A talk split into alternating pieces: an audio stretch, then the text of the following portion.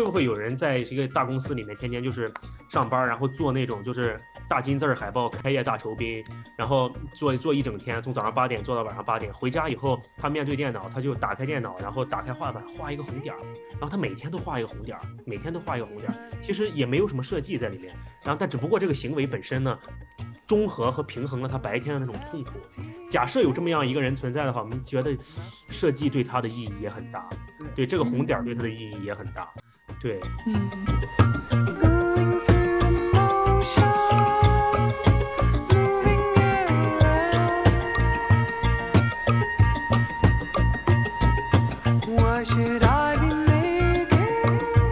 真正对我们特别有影响的一些作品的时候，你会发现它其实个人性都特别强，甚至说有很多作品，甚至它确实都是无委托的设计生产。对，就是你像大卫·卡森那几张比较著名的海报，就是在大海上面就拼贴。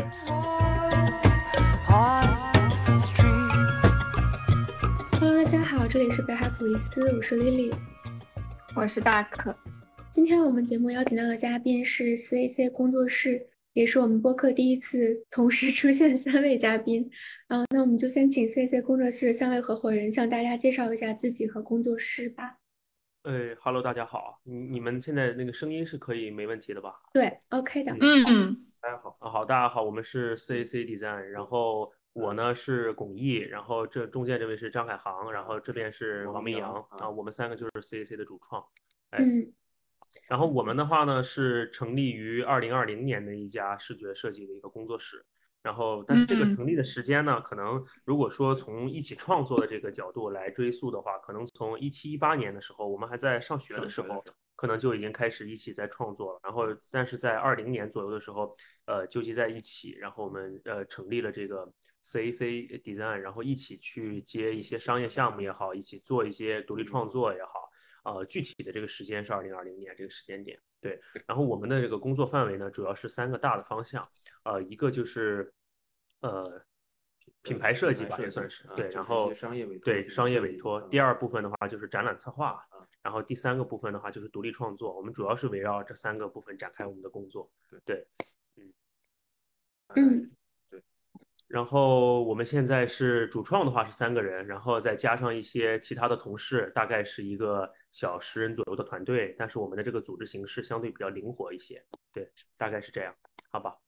对，因为是对基于我们对那个 CAC 的了解和之前我们的沟通啊，然后就觉得呃 CAC 可能跟我们之前接触的和现在国内大部分的设计工作室。嗯，不太一样的是，你们在接商业项目的同时，嗯，也会做独立创作或者独立的设计。嗯，对我觉得，呃，但对于工作室来说，可能怎么说，曝光可能主要还是来自商业设计比较多，因为商因为大部分的商业设计都自带一些流量嘛。嗯，然后其实我们最初了解到 CAC 也是通过你们的。一些商业项目，但是可能是比较特殊的，比如说是通过你们为美院做的毕业设计的视觉啊，呃，或者是设计的录取通知书这些，呃，认识到你们的。可不可以和大家分享一下，就是在做类似的商业设计的时候，嗯，当你的甲方是学院的时候，会有什么不一样的体验吗？就是和呃一般的那种，比如甲方一般都是。一个品牌或者是公司这这样，就其实这个问题的话，我们会觉得就是说，它在这个工作的机制上面，还有甲乙方的这个关系上面的话，其实没有特别大的区别，就还是会有一个提出要求的一方，然后我们是达成要求那一方，然后这中间也不是没有那个呃报酬的，它还就是说，它其实整个也还是发生了一个商业行为嘛。只不过就是说，这个架、这个组织架构，还有我们在双方在沟通的这个过程中，可能它那个层级，呃，会和呃一般我们跟甲方接一个商业项目会有一些不同。为学院做设计的话，呃，我觉得可能主要的是一种，它其实更多的是一种自上而下的一种路径。就相当于上面传递下来的一个要求，然后呃达到就下达到我们这边以后，可能从大院，然后再到二级学院，然后到了设计学院以后，再到了我们这边，就这个要求，它其实中间呃夹杂了很多层的呃对于这个要求的修改和个人的期望在里面。嗯所以说我们其实呃，因为我们已从 从几年前开始做，大概已经做了三年嘛嗯，然后就是慢慢的你会发现，呃，为学院做设计，包括像对这个叫毕业设计的这种就是毕设展的这个这个视觉来做的话，它其实里面嗯怎么说呢，需要面对最多的它的受众应该是呃应该先是自己学校的学生。对对，这个其实是嗯。它的他的观众被被被分了两波，就第一波就是说你这个视觉做出来之后，其实首先要面对自己学校的学生，其次才是面对观众，然后当然呢也要面对就是下达这个命令的这些这些学校的学校的这些负责人和一些领导，对他其嗯。实在这个评判你这个东西的标准上，这个人群被分成了三层，对这个我觉得是有一些不同的，对，嗯，相对来讲比一个简单的独立的品牌，就是它整个的呃决策层来讲，就是复杂一些。相对复杂一些，对对。嗯，那做这样就是曝光量非常大，然后露出呃非常就在毕业季这段时间露出非常密集，可能在媒体流或者说嗯社交媒体上经常可以刷到，就是对于不同院校毕业设计师卷的一些呃介绍啊，然后包括宣传。虽然做这种体量如此 大的项目，嗯，就是在心理上面会更有压力嘛。然后包括你们是怎么呃，因为我觉得既然既然发到社交媒体上面，就会大家就会都会呃进行一些评论嘛，啊，就懂的不懂的，大家就是非常乐意乐于参与。那你们对于就是这些，嗯，相当于是三个方向嘛，大众，然后学校的学生，还有呃，相当于你们的甲方，也就是学院的老师，然后包括上级，他们对于这套系统最后的评价，对于你们来说重要吗？你们是怎么看待这个事情？就是其实这个事情，我觉得从我们站在创作的角度来讲的话，其实一开始，尤其是在创作的过程中，或者是接到这个委托的时候，没有那么大的压力对，因为嗯。它其实和正常的创作是一个是是一样的，直到它被曝光的那一刻，或者说直到它被 议论的那一刻开始，我们可能才能意识到面对哪些压力，或者说面对哪些评论。就其实今年我们的心态已经相对好很多，就是觉得大家在在网上去议论这件事情，不管是好也好还是坏也好，就其实我们相对就都没有那么在意了。但是前两年刚开始做的时候，还是会比较在意，就是网络上的这些评论的。但是我们还是会觉得毕业季的这个视视觉这件事情，我们是觉得有点，就是现在的这个就是自媒体也好，还有这些呃设计爱好者们也好，有点过于把这个事情就看得有点过于重要过于了，其实当回事儿过于当回事儿了。嗯其实没有那么没有那么值得讨论，对。然后它的好与坏吧，也不能完全代表你这一届的学生，或者是你这个院校的某种教学质量或者是水准。但其实在，在网络上面，大家时常会去把这种具有符号性的一些发布啊、一些项目，去跟你校园的一些学校的一些教学质量啊，或者是去跟你一些呃管理层或者是下达这个命令的人一些人的一些个人能力挂钩在一起，但其实是没有必要的。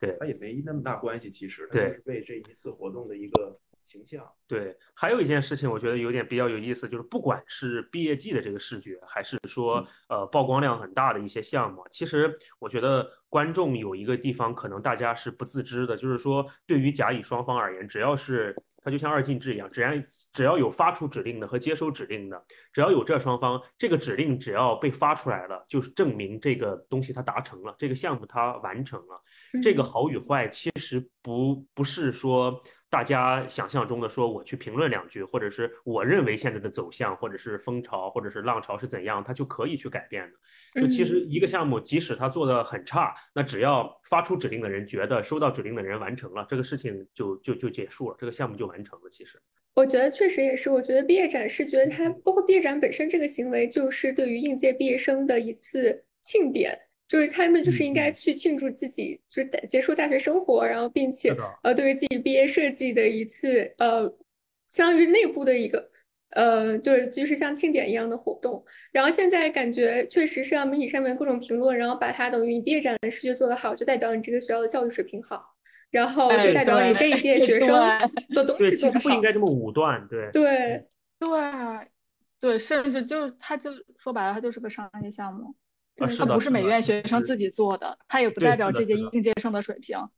就是的是的它只是一个成果的展示。嗯，对，甚至它跟成果的展示都没有那么大的挂钩，它只是这一场活动的某一个视觉形象而已。你你对，真的其实没有没有那么大负担，应该对。嗯，而且像就是因为可能你们三位是美院毕业的学生嘛，然后本身就是大家会觉得啊，美院毕业的学生成立工作室来做美院的视觉设计，可能会就是有一些内在的联系在。但是其实像国美啊，然后包括像我们呃我研究生读的学校，它完全就是呃外包了，就是请了一个市场里面的，那就那它相当于完全就是一个商业项目，它跟学校里面的学生一点关系都没有。是的，所以就是对我觉得是完是这样的一个情况，完全。不能对，就其实还挺自上而下的。这个东西是因为我们是学生，可能我们对这个项目的了解，更多的不是我们对这个学校每一个毕业生的那个了解，甚至我们对他的气，对他们的气质，每个人的气质也没有那么深的了解。我们可能最多比其他外包公司相对较熟的是这个项目里面的人员架构问题。对，然后怎么去沟通这个问题？怎么让这件事情更好的去落地，或者更顺畅的去落地？这个可能是唯一跟外包公司的区别吧。对，嗯，明白。嗯，对的，是的，嗯。但既然聊到了学校，我们在前期沟通的时候也有提到，就是因为我和大可，我们都是在国外接受的设计教育嘛。然后，但其实我们现在回看，会觉得我们经历的是另外一种模式的训练和有一点像填鸭式教育的教育。因为西方的设计学院教育系统整个这一块就已经非常完整了。我们现在会觉得，就毕业之后，包括进入工作之后，会觉得这样的学习模式是。呃，有优势也有弊端的，可能不像大就是大家想象的，就是你在国外学设计，就很多就是很多很完整啊，很系统很好。它嗯，对，所以我在想，就是对于你们来说，在央美这样国内的一个顶尖艺术学院，呃，学习的经历是什么样的？是不是在自主上性上面会有更大的空间？嗯，呃，我是觉得。呃，不管是您在国外上上上学接受这个设计教育，还是我们在国内接受设计教育，我觉得作为学生，或者是作为一个就是离学生时代和离毕业没有多远的这样的一个身份的话，其实我们都没有资格，或者是还没法下定论去评价说现在呃内外的这个呃就是国内外的这个教育体系是否是完整，或者说它是否是呃对对学生的个人教育会有什么真实有真实的有成果的好与坏的影响，我。觉得呃，这个问题我们还是从我们自己成长的这个角度来讲吧。是对，嗯，就是我会觉得我们在呃成长这个过程中，其实说实话还是自我成长和自我纠正的那样的一个占比会更高一些。对，但是我相信，就是不论是哪个院校，他自己首先肯定都还有自己的教育体系。这个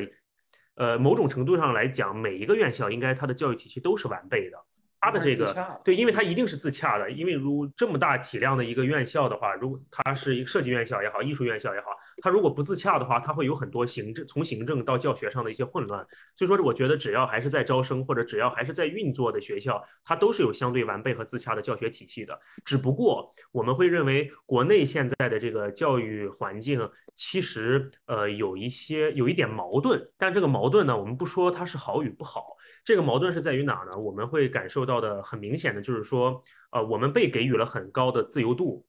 嗯，但这个自由度没有可能在很多时候没有就是很好的基本功作为打底，你能理解吧？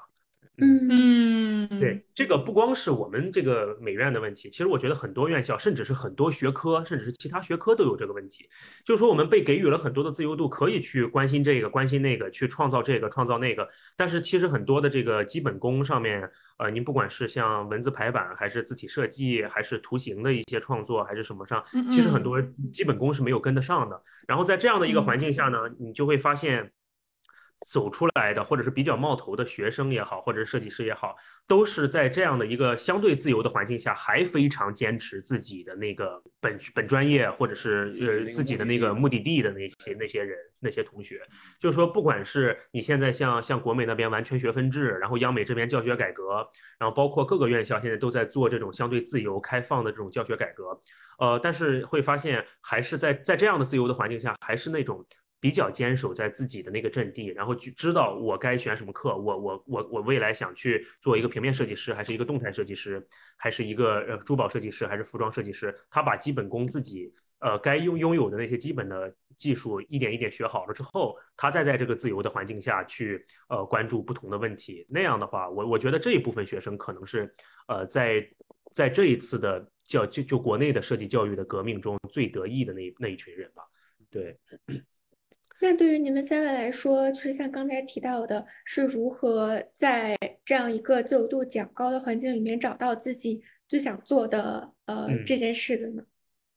呃，因为我们三个是确实是教，就是央美这边教学改革的第一届嘛对，就是其实我们理论意义上是不分专业了，然后嗯呃，你在这个上学的这个过程中，其实是你对什么感兴趣，你对哪个课程感兴趣，你就可以选哪个课。对对，但是我们三个其实这个方面上，我讲还相对保守一些。是就是我们在面对这样的自由度的时候，其实我们在不分专业的同时呢，我们还是在一直学，一直一直在一直对一直在做平面的这一些基本的一些课程还都有上，然后在这个过程中，就是我们到了大，其实这个就是我们第一次第一次做展览的那个契机了，就是我们大二转大嗯三吧，应该是是呃还是大三转大四大三转大哦对大三转大四那一年，嗯那一年就相当于说我们基本的一些软件呀、技术啊，在学到了之后，我们其实那段时间是特别迷茫的，就是我们不知道该两个不知道，一个不知道是不知道该如何把自己的想法转化成画面，这是一；二呢，我们那个时候也对说我们未来的设计生涯到底是接商活也好，还是做艺术家也好，还是还是干嘛也好，都特别迷茫。所以说我们当时的采取的办法就是，我们就是攒了点钱，然后就用很少的一部分经费去租了一个场地，然后租了一个场地以后呢，就是先不问说做这个场地、租这个场地做什么展览，然后这个展览会产生什么效果，都不问也都不想，但先给自己一个时间，可能为期也就两个星期吧。嗯就从租下来到开展这两个星期之间，就是不问任何的一个目的，盲目的就非常盲目的去去去生产一些作品，然后去做一些图像的处理，然后在两个星期之后开展了以后，会发现，呃，那个展览一开幕以后，会我们就会发现自己好像突然在这个时间节点上找到了某种，就是我们对于呃把如何把这个如何把自己的想想想法，然后转化成画面，然后这样的一种能力，然后开始有的放矢的开始做一些自己的呃设就是设计生产吧，对。其实我们在这个在在最早的这个阶段，其实没有接触太多的商业项目，是还是去我们更多的是在做个人表达吧。对，嗯嗯嗯，那为什么会想到以一个展览的形式去呈现自己的作品呢？呃因为我觉得，是嗯嗯，可能对于传统的学平面设计，包括刚接触平面设计的学生来讲，大家对展览的刻板印象也好，或者是比较普通的认知，就是说好像展览是需要经常会看到一些就是三 D 更多的立体的一些东西，或者是一些画展，就感觉。平面设计它好像天生就是和比较固定的媒介，比如说印刷呀和就是之类的书籍啊、海报这些，呃相关联，很少会说哦，我这个平面设计作品我可以拿它去做一个展览，所以比较想知道最初是怎么想到这个形式的。我觉得可能展览这件事儿，它其实是一个呃，怎么说呢？把一个普通的日常的东西，把它放到台面上这么一个很好的一个媒介。就是说我可能喜欢写日记，或者说我喜欢随便勾勾画画，但是一旦这个东西它变成了从基于一个 就是自己纯自娱自乐的东西，把它呃放到一个展览里的时候呢，它其实你要面对一个更庞大的群体或者甲方来审视你。或者来检阅你，对，就是看你的这个，你你一定会带来评判的。所以这个工作，我觉得是一个就是很合适的那么一个工作。你不管是对于一个创作者的，你就是你基于这样的一个身份吧，我觉得，然后你你自然而然的，其实这种方式是一个对 很好的训练，其实是对。当然，他肯定也，我们正常来讲，设计师他你做书也好，你做一个什么样的媒介也好，但是展览这个东西，它是一个呃，怎么讲？它是路径是通达的，就是我做了这个画面，然后我。找到场地，找到主题，有这个展览思路，我把它展展展出了，对，然后 有人来看，这件事情是成立的，对。但是如果我完全没有呃委托的，或者是没有什么的，我做了一本书或者怎么样，它相对来讲就是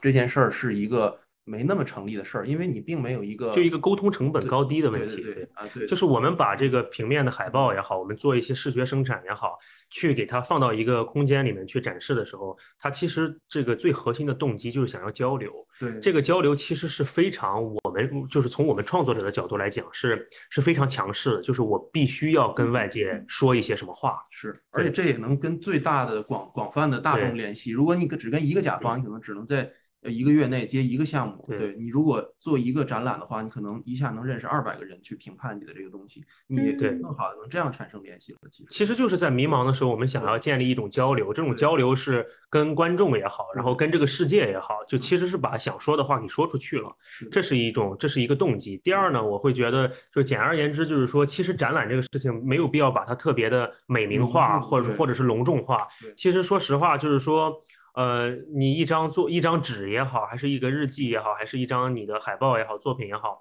其实无非就是你把它从你的这个电脑里面打印成一张纸，然后摆到一个白盒子空间里面去而已。是的，对，嗯就这个事情，这个勇气其实对这这个勇气，其实我们后来也我们没没觉得，我这里我当时做的可以补时候没觉得充一点，啊就是说嗯，呃，比如说从美院刚毕业的时候，嗯或者说这个改革也好，什么样都好，它其实在里面的学习的阶段，一一个是给了你一个，就有好也有不好，就是给你一个终极的幻想，就你一定会成为为一个什么样的某样的人，或者是做某样的事情。的职业的什么样的但是标准？但是它有一个，我我我能说的一个不好的点就在于是方法你得自己找，但是这也是成就了我们想要去找到自己那条路径。嗯，所以就嗯是你不管中国的学院还是外国学院，可能我觉得重点其实不管教学方案怎么样，其实重点是你学习者本人的那个对于你个人的这个未来的一个明确的一个想法，这个是比较重要的。比如我就想做这样一个这样的事儿，你有一个很明确的想法之后，那就是呃很就是很很很很容易就会呃找到一些媒介或者怎么样去表达这个事情了。对啊，嗯，所以说，我就就概括一下吧，就是我们还是觉得，就国内现在的这个设计教育环境，其实还是挺自由开放的，对。只不过在这样的自由开放的一个环境下，或者说它在自由之后还没有建立特别完备的这个匹配机制的时候，其实我觉得对于呃设计学科的学生还有设计师们来讲，年轻设计师们来讲，应该特别坚定，就是自己想要的是什么。因为要知道，就是不管它完不完备，不管是哪个教学体系，它能教的永远都是技术或者是某一些前人的经验。就是你作为嗯呃作为一个你个人设计师，作为一个独立设计师，你自己的创作路径是在哪一种教育模式下，你都没法说通过别人来告诉你的。对，就是自己的这个创作路径还是要自己去找的。对，嗯嗯，确嗯实。嗯。那我们刚才这呃也提到了，就是三位是在学院的时候，就是一八一九年左右，在这个展览之后，呃，可能相对而言就组成了一个比较固定的设计团体，并且就是毕业即创业，创立了这个设计工作室。然后我们就想说，可以跟我们分享一下，就是工作室之间团队合作的过程和方法嘛。然后包括现在工作室可能还有一些其他的呃固定和不固定的成员，呃，平时是怎么处理设计上的分歧，然后或者说有有没有呃有过什么样的分歧，然后是如何处理的？三个人合伙是会有什么就是呃比较特殊的体验吗？这个我们对别的工作室没有太多了解，但我们的这个合作模式是这样，就是说，因为我们三个是从就是呃三个主创是从当年上学的时候开始，就可能很多当时做作业就在一起做，然后可能嗯很多的这个外出实践啊、下乡写生啊等等，就是它其实也是在一起，所以说我们三个之间形成了一种呃默契，这种默契就是说一起看世界，然后有事商量着来嗯，然后呢就是。大概是这样的一种一一种默契吧，但是我们在成立了公司和工作室之后呢，我们在接项目了以后，这个分就是我们的这个分这个分工还挺有意思的，就是说一开始的时候，其实我们没有特别明确的分工，是。就是嗯。其实就相当于接到一个项目之后，大家一起讨论，讨论完了以后，这个有可能就是说你现在手上没有，就谁的时间比较空闲，那谁来开这个稿。开了稿之后呢，其他的人来负责，呃，不管是完善也好，还是善后也好，然后这个文件有可能会在工作室的每一个人手上都过一遍。对，对嗯嗯就是这个到最后达，就到最后拿出来的这个结果，可能是我们群体意志的一个体现，而不是我们三个人某一个人个人意志的体现。并不是说我们负责我负责这个项目，他就一定负责这个项目。就即便是这样的，它是同时交叉过程，这样对这样处理的。所以说，我们三个对对一般来讲，对对大部分达成的这个设计的这个结果都不会有特别大的分歧。对对对，但是慢慢后来嗯就是随着从第二年这个呃商业项目也好，然后独立创作，然后再加上参呃应邀参一些展览，就是这些工作室的日程被安排的越来越满了之后嗯，我们开始出现了一点点这个分工上的不同，可能呃会有。具体哪位我们就不说了啊，就是说可能会有就 是呃专门就是负责就是前期的一些头脑风暴也好，或者是方向的一些确立也好，然后这这样的一一一位，然后还会有一位呢是负责去延展这个已经有的这个想法，去把它往几个方向去延展。但其实一开始，但总总的来说，不管是哪一个分工，都是一个扩大的，就一开始都是一个扩展的过程。就面对一个项目，会先有人去基于这个想法去扩展出几个不同的可能，然后接下来接到这个项目的人呢，会基于这我们确定的两两到三种可能，再去延展出不同的这个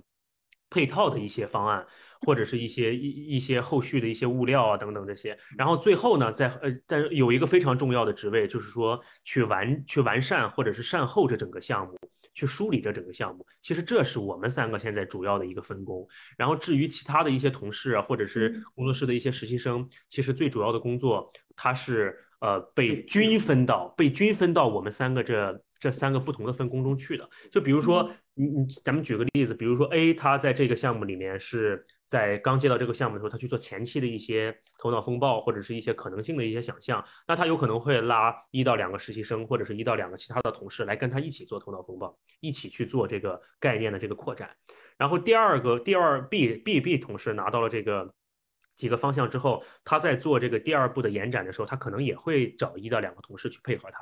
然后到第三步，可能到了这个善后梳理，还有让整个方案显得更完整的这样的一个阶段呢，可能也会找一到两位同事来一起辅助。其实我们是大概这样的一个工作模式和组织结构。然后至少到现在来看的话，我们之间没有发生过那种特别大的矛盾。对，可能我们的小有的时候小的矛盾是会是是反而是在生活里面会有一些小的矛盾，而不是在创作里面。对，可能上就是因为我们三个之所以能成立这个工作室，其实很大一部分原因其实就是，呃，当时上学的时候，就像他开始说的，就是总是在一块儿做作业，就是小组作业嘛。对。所以这个其实是一个特别好的一个尝试的机会。那你这样的话，给了一个就是那个时候经常呃，其实也是有一个虚拟的甲方了，某种程度上是对。然后就是大家当时就觉得对这个事儿是比较聊得来的，或者是能够合得来，没有太大在审美上、在工作流程上怎么样，就是习惯上都是比较一致的。然后所以后面慢慢慢慢就也不会有那种特别大的偏差，然后大家的学的方向什么的也都比较一致，所以呃。工作上其实不是有太大的矛盾，或者基基本上没太有。有一个比较有一个比较明显的特点是，我们其实内部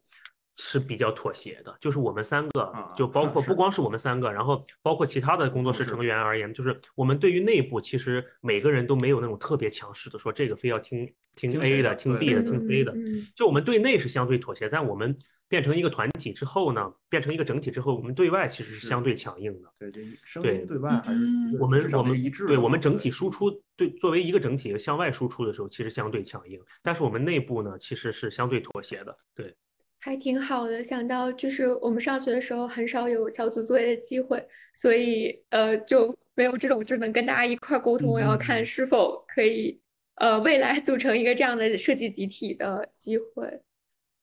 对对，还挺，就还挺幸运的，真的还挺幸运。但其实我们反倒是觉得，除了这个幸运之外，呃，有有一个现象，我们觉得特别有趣，就是说，我们上下届也好，然后我们认识的一些朋友也好，其实我们就觉得有才或者是有画面转化能力的人，其实也很多。但是呢，就是呃，你像往前推十年，或者是往前推十五年的时候，那个时候好像在设计行业里面有一个井喷的阶段，就是大家。都三五成群的去创立一种工作室，就一个工作室。然后你不管这个团体还是工作室存活的时间长与久，然后他达成的这个荣誉高与低，但是他都是在一直在尝试，然后一直在抱团的。但是好像近期以来，我们会发现大家就是就是这样抱团去创作、去生产的这个迹象越来越越越弱了。对。嗯，最近可能好像又又有点又多了，好像对，就咱们可能就是一个循环吧，对，对，没有那么多，就是肯定就是反正很简单的道理嘛，就人多了之后，大家就是呃，至少能够让你的那个东西变得自信一点嘛，就是你在这个东西还在模模糊阶段的时候，你就是能有一些呃跟你一样的人能给你一个确认，这个其实也挺重要的，对。而且我觉得，就是如果在学校会有一些这种团队合作的机会，或者是小组作业的这种课程设置的话，其实对于出学校之后，无论是自己创建工作室，还是去一个嗯。设计公司上班，呃都有很大的好处，因为我们也是发现，在真正就是进入了所谓真实社会以后，自己的表达能力和沟通能力都有非非常非常大的空间可以提高。有的时候可能，呃，更多的时间是需要你去对你的客户也好，或者跟你的同事也好，去表达你的设计内容，而不是只给他们看图。你是需要 语言去解释的。当然，对嗯，好呀。那我们接着聊，就是刚刚也说到，就是大家毕业了就组成了一个工作室嘛。啊，我们比较好奇的是，对于一个刚成立的工作室，在初期的时候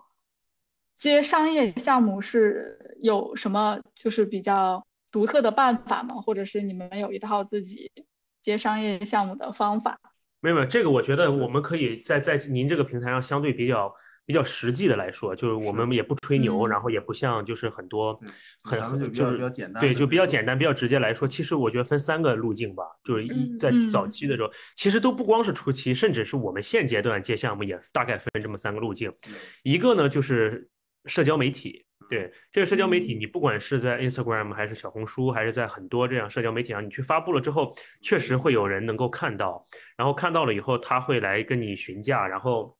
你们在一个推脱，然后互相互相推诿、互相推搡，然后这样的过程中去沟通你们他的设计需求，然后沟通你们的这个商业报价等等这一些之后，他可能会有一个筛选到最后。就您比如说，可能我们在社交媒体上可能能收到十份这样的委托或者是来询价的时候，可能到最后能达成两到三份，可能这是这个路径。然后第二个路径呢，确实我觉得这个人，就您刚刚所说的这个人脉，这个事情是一个很重要的事情，并不是一个我们要避而不谈的事情。但这个人脉呢，嗯其实是打引号的。我觉得每个人，甚至是每个设计师、每个学生，他都有人脉，或者说他都有可以建立自己人脉的这样的一种方式而已。对，就您像我们很现实的说，最早期的时候。那确实，很多项目是来自于我们之前校园学校里面的老师的推荐也好，然后同学的推荐也好，然后再加上一些以前跟着别人做项目的时候的一些一些余温也好，这样下来的一些项目来延展下来也是都有的。对，然后第三个类型呢，我觉得就是第三个主要接项目的渠道是自己拓展出来的。对嗯，就这个自己拓展出来，就是说除了社交媒体和你的这些固有的这个经过上学的得到这个人脉之后，自己拓展的就是说，当你想去做接某一类项目的时候，你在关注现在国内也好，或者是整个世界上也好，有哪一些品类的品牌在做这个方向，然后你甚至你是可以去主动联系他们的。对，就是是否有升级的需要，然后是否有这个合作的可能，然后这个其实是也也是也也是一个接项目的这样的一个一个方式吧。我觉得我们到现在为止还是在维持这三个这这三个接项目的渠道吧。对，嗯。嗯。嗯没有，我就是讲到说，就是关于呃，在社交媒体上面宣传自己，然后呃这一点，我觉得就是最近可能就我我周围有听到很多讨论，就是关于呃我们是否想要社交媒体上的客户，在你们是怎么看在社交媒体上面宣传自己，宣传自己的作品，然后并会包括以这个渠道就是呃来获得一些客户和项目的。这个我是觉得就是两个点吧。第一个点就是说，呃，不管是社交媒体上来的，还是你自己的人脉得来的，还是你自己去争取的项目，项目一开就是项目是不分好坏，也不分途径的。你得到这个嗯项目之后，你会跟他、跟你的甲方、跟你的客户去进行交流吗？在这个交流的过程中，你是否要继续进行，然后是否要接这个项目？然后呢，在这个项目中如何跟这个甲方去沟通？呃，这个才是呃这个项目决定这个项目质量的那个嗯那个核心，而并不是说它来自于哪里。我觉得嗯现在有很多呃年轻的设计师，也包括我们前以前的时候啊，就是还有很多刚进入到设计行业的这个设计师，甚至是很多设计爱好者，我觉得都有一个问题，就是说过于操心了，您能知道吗？对，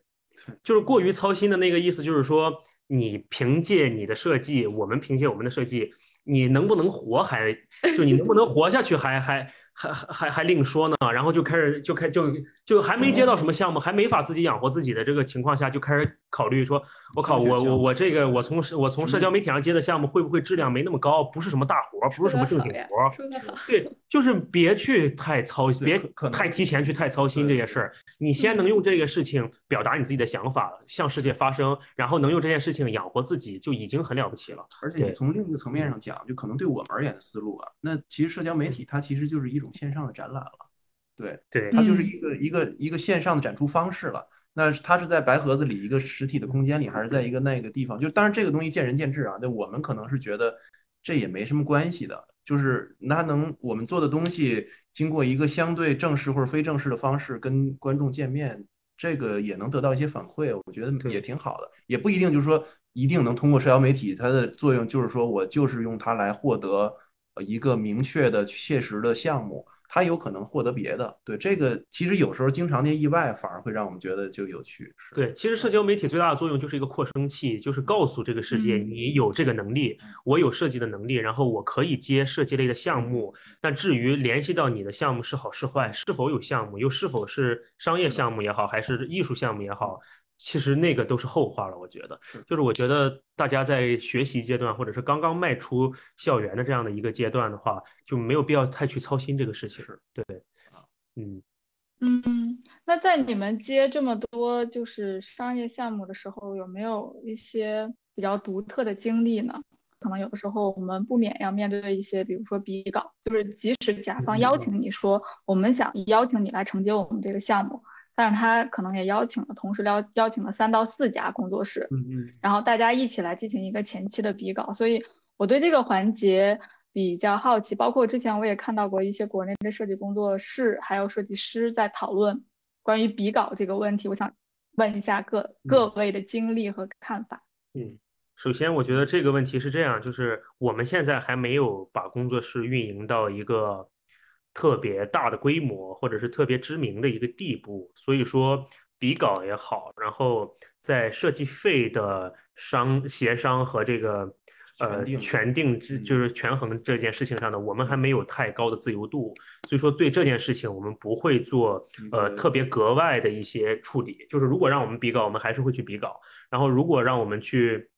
做这个呃一些前期的一些调研或者什么，我们也不会也也不会也也也不会抗拒吧？对但这个东西肯定嗯是你你作为笔稿或者怎么样来讲，我们肯定得去评判这个事儿值不值得，或者说我们有没有那个时间，或者嗯这个项目有没有那么想做，对吧？对就是我并不是说嗯，当然我们也肯定会觉得这笔稿这件事本身对设计师来讲其实不合理的，对吧？那当然是这样，但但是就是你你你就说白了，有没有想要那么切实的呃那么想要做这个项目，或者说你有没有那个把握？啊这也就是说，其实从呃从这个叫管理和行政的这个层面上来说，我们现在没有特别多，呃，就是区别于其他年轻设计师，或者是区别于其他年轻工作室特别的地方。但是您要是说在这个商业合作和项目中，我们工作室或者是我们三个在面对这个客户或者问题有什么特别的处理方式的话，我们会觉得是这个项目的那个有趣性是我们特别特别，就是这个是我们一直放弃不掉的一件事情。就说这个，就说白了，就是说这个活儿或者是这个项目，呃，我们可能会因为它不够有趣而不接它，但不会因为它就是在在这个酬劳上的多少而不接它。就这件事情，这个项目如果真的是没法接受我们提出来的创意，或者是它真的是一个很僵化的项目的话，我们会宁愿不接。就是创意还有创意的含量本身是我们现在这个阶段在商业项目里面唯一在考考量的一件事情。好呀，那我们既然聊到了商业项目，因为我们之前在做前期的 research 的时候，也发现 CAC 的客户和你们的项目有很多种品类，就是嗯包括大家所熟知的一些呃独立创作的展览呀，啊，还有一些餐厅有关的呃视觉设计，包括还有一些品牌的设计，接了这么多不同种类的客户和呃就是领域之后，会有什么特别的感悟吗？呃，这个我会觉得，实话实说是没有特别的感悟。嗯是对，这个是是在于哪呢？就是我我觉得就是很简单，就是他就跟我我们有的时候总开总开玩笑，就是我们三个就不管是我们三个也好，还是整个工作室也好，大家所所所谓从事的这个创意行业或者是这个业设设计行业，其实就跟刮腻子是没什么区别的。嗯对，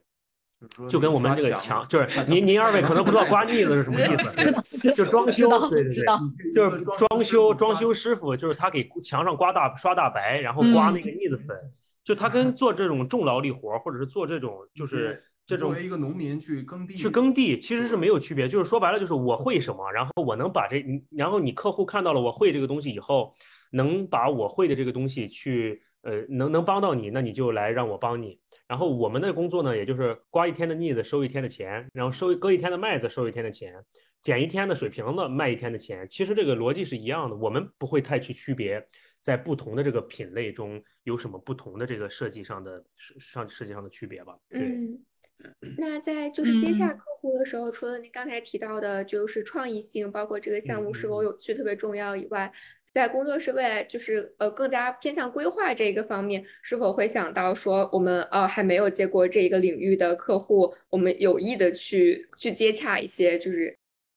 没有出现过的很感兴趣的行业吧？对，这个是这样，就这个它已经这个这个方向呢，就我们对于未来方向这个规划，其实已经内化的内化到我们平时的生活还有一些交流中去了。他可能不会在某一次决策中说，哎，我没接过，我没接过那种的活儿，然后我们去接那样的活儿吧。而是就是我们在日常的生活交流中的话，可能会说，啊，某一个某某一个品类或者是某一个领域，我们还没有接接接触过。如果说让我们接触，我们其实有的时候这个我。我觉得可以提一下，就是我们会，我们我们三个有特别强的那种画面想象能力。对，这个画面想象能力，就是可能我们压根儿就没接着这个活儿，但是我们对这个行业或者对这个品类感兴趣，我们有可能会在日常的聊天生活中就就聊天聊着聊着就说，哎呀，假设我们现在接着这个活儿，它原本的 logo 是什么样，它原本的 VI 是什么样，它原本的形象是什么样，那我们现在就想它能变成什么样，变成什么样以后发到社交媒体上，我靠，大家一说，我操，太帅了，改的就。就类似于这样，就是可能我们在日常生活的聊天中就已经把这个过程给完成了。所以说，这样的一种想象，可能也是对设计师、年轻设计师而言是是一种训练吧。我觉得也挺好的。但您刚刚说的这个商业品类，我们有没有什么未来的具体安排和方向的话，我觉得这个可能是我们工作室我们三个人和其他商就是以商业设计为主。特别主要的这个这个经营门类的这个工作室有不同的地方，是在于我们其实最关注的问题，反倒不是说，呃，在商业项目里面我们还有哪些品类没有接到，嗯呃，我们可能关心的是，呃，设计这件事情本身，我们三个将在未来的这个实践中，还有。以后之后工作室的发展中，我们把这件事情去往哪个方向去实践？就因为设计这个词在我们这里现在都没有很明确的定义，我们也不希望能够在一个很快的时间内给它一个明确的定义。包括你像就咱们之前有聊过，就是说艺术和设计之间的这个边界是否要模糊，或者是正在模糊这件事情，可能我们这个是我们最感最感兴趣，或者是我们觉得最急需我们三个去解决的事情。对，嗯。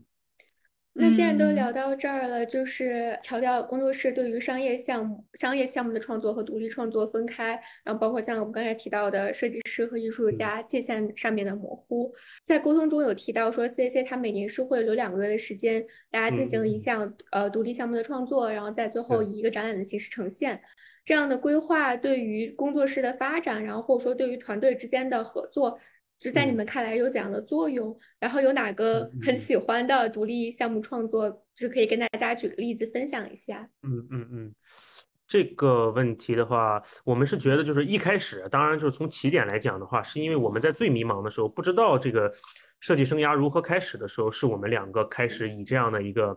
独立创作或者是观点输出的这样的一个方式，做了一个作为我们职业生涯的开始或者是起点，这个是没法逃避的。其次到了后面呢，我们随着我们做这个工作室，除了接商业项目以外，然后我们也从院校里面离开了。嗯，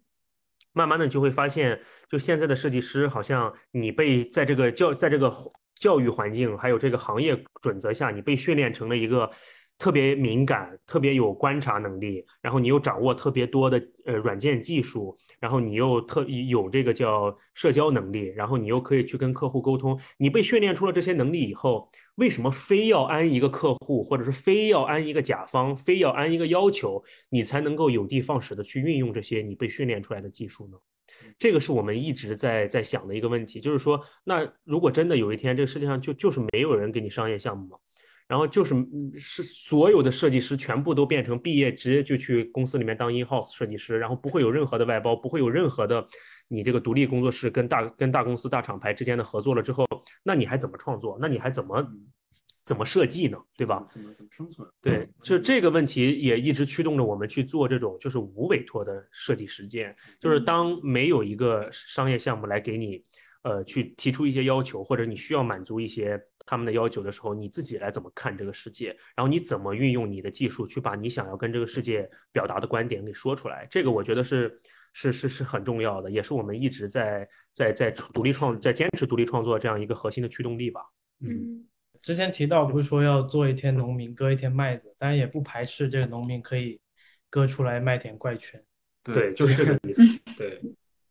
是是这样，就是嗯。就一样的，就我们并不排斥说呃商业设计或者说本身这件事儿，因为我们也在做，就我们觉得这个逻辑是绝对是正确的，我们也是一个就从正常的传统的这个认知里，我们也是一个很很正规的设计工作室，很正规的设计师，我们也接正常的商商业项目，都是跟大多数呃就是市场上的同事也好什么都是一样的，只是说我们作为一个这样的角色，我们认为呃由此以外。我们还有没有其他的可能？就像说，呃，比方说我是一个网约车司机，对吧？那我有没有可能是一个赛车手啊？在我我对吧？我我就是工作之余，是吧？这个东西我并没有说，我我就那个开网约车的时候，我就呃对我的乘客造成什么影响了，反而我把这个东西割裂出来，对吧？如果说我不是赛车手那个身份，有有可能我反而会变成一个特别爱开快车的人。造使这个乘客有一些生命安全问题。但是如果把这件事儿分开想的话，其实反而我觉得有一些大大多数设计师内心存在那些纠结，反而就解开了。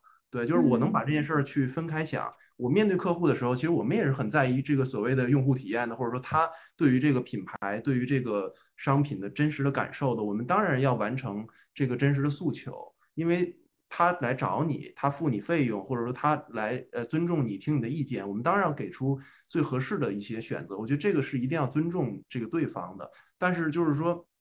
所以我的意思就是说，我们不要在这个行进的路线里，反而说一定强势的说要啊、开那个快车。他说我。我晕车，但是我非得开快，其实这个某种程度上，我觉得也是对甲方的一种不尊重嘛。对，但是我们就是说我有这个技能，我还非得收着力，其实很多这就像很多设计师的困扰，就是说我本来是可以这样的，是吧？或者说我自命还是很厉害的，对吧？但是我总是做这样这样的设计，我就觉得我不甘心，好像怎么样？但其实你完全那是一种自我绑架嘛，对吧？我可以有一个自己的领领领地，我完全可以自己去输出一些别的事儿。你去赛车嘛，对吧？你当然可以了，就是你不一定说我参加什么队伍，但是你可以，嗯，对，你可你可以有一些这样的自自己这样实践的经验。嗯，明白。嗯，对，那工作室有哪个曾经发生过的，然后或者说正在筹备的独立创作项目，可以跟大家分享吗？因为刚才我们有提到是，比如说每年都会有这样一个项目发生嘛。然后我们就是想听有没有之前发生过的你们非常喜欢的，然后包括我们也很期待，就是呃，可不可以就 sneak peek 一下，就是今年会可能会有一个什么样的项目？对，好，就是是是这样，就其实呃之前的项目我们每一个都很崇拜，就我们自己的项目，对，就不光是每一个项目，就是我们独立创作的每一张海报，我们自己都很。都很崇拜，这个崇拜不是崇拜那个画面，或者说也不是崇拜这个是，而是对，而是崇拜这件事情本身，就是两个方面。一是因为我们很崇尚，我们本身就很崇尚，就是设计师在，呃，除了这个你你创造商业价值之外，你去提供呃特别好的服务之外，你能够有这个自己向跟世界沟通，或者是与与向世界表达这样一种行为，这个行为本身就是我们所崇拜的。其次呢，我们会认为就是。呃，你在坚持做，只要你在坚持做任何一件事情，都是值得被崇拜的。对你，你说实话，你今天哪怕有一个人说我做设计，我什么都不做，我就天天就只做名片儿，就我别的一概不做，我就每天都排名片儿，就是哪怕这个事儿没人找他，他每天给自己设的目标就是我下班以后排张名片儿。只要有足够的自洽，对，想清楚为什么。然后我我我我，然后今天再来一个人说，我就是纯纯不做独立创作，我就只接商活一辈子。那那也很厉害啊！就是其实只要你自己足够坚定，对，你就是自洽的嗯。然后我们这就是另外一个方面，就是我们为什么要崇会崇拜我们的每一个创作或者是每一张作品，是在于我们不能不崇拜。如果我们自己不崇拜的话，这件事情就不 就就不闭环了，就不自洽了。并且嗯这件事情本身确实不是一个现在设计行业里面特别主流的，或者是大家所鼓吹的这样的一个做法。说你在这个呃提供商业价值之外，你去做这种就是自己想怎么做是就想怎么做就怎么做的这样的一种